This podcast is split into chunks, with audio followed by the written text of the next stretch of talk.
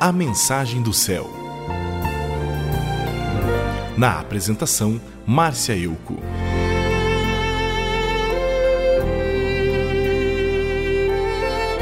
No Evangelho do Apóstolo João, capítulo 3, ele transcreve um discurso de Jesus e parte do discurso diz o seguinte: Deus mandou a luz ao mundo, mas as pessoas preferiram a escuridão porque fazem o que é mal.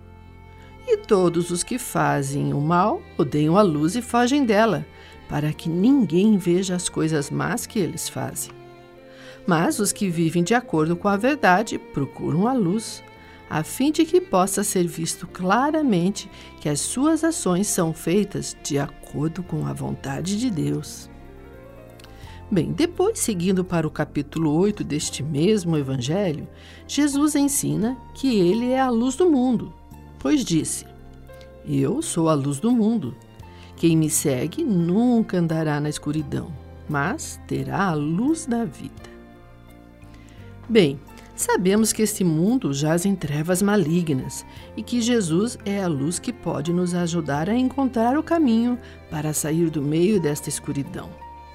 Mas algumas pessoas fogem dele para continuar pecando sem serem notados. Recusam sua luz para que seus pecados não se tornem públicos e pensam que assim não poderão ser acusados de nada. Mas acontece que fugir da luz e permanecer nas trevas também nos impede de sair da escravidão que o pecado gera em nós. Sem Jesus não há como encontrar o caminho para a liberdade. Por isso, o convite de Jesus é: venha para a luz e torne-se filho da luz, pois quem anda nas trevas não sabe para onde vai. Em muitos trechos dos evangelhos, Jesus explicou que a única chance dos homens se libertarem das trevas é Ele. Ele disse: Eu vim ao mundo como luz para o mundo, para aqueles que creem em mim não fiquem na escuridão.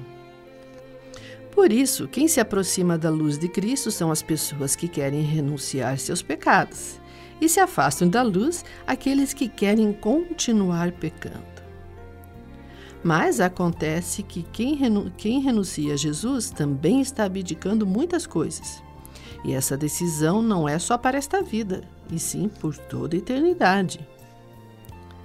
Considere que Deus é como o sol. Jesus é como a luz que manifesta todo o resplendor do sol, e o Espírito Santo é o calor que o sol emite. Você abdicaria este sol apenas porque ama o pecado que comete? Jesus é a luz verdadeira que veio ao mundo e ilumina todas as pessoas. E nele habita a plenitude do amor e da verdade. Por isso, através dele, somos ricamente abençoados. Venha para a luz, enfrente as trevas e seja livre por toda a eternidade. Não há nenhum prazer do mundo que valha perder a eternidade ao lado do Senhor. Pense, seu pecado vai lhe dar 10 anos, 20 anos de prazer, ou sei lá quanto tempo você vem pecando? Mas vai lhe custar viver toda a eternidade em profunda tristeza e angústia? Você tem certeza que vale a pena? Você realmente prefere trocar a luz de Jesus pelas trevas do mundo? Ou você quer largar a escravidão do mundo, mas não encontra força de vontade suficiente? Bem, a primeira coisa que você precisa é de luz.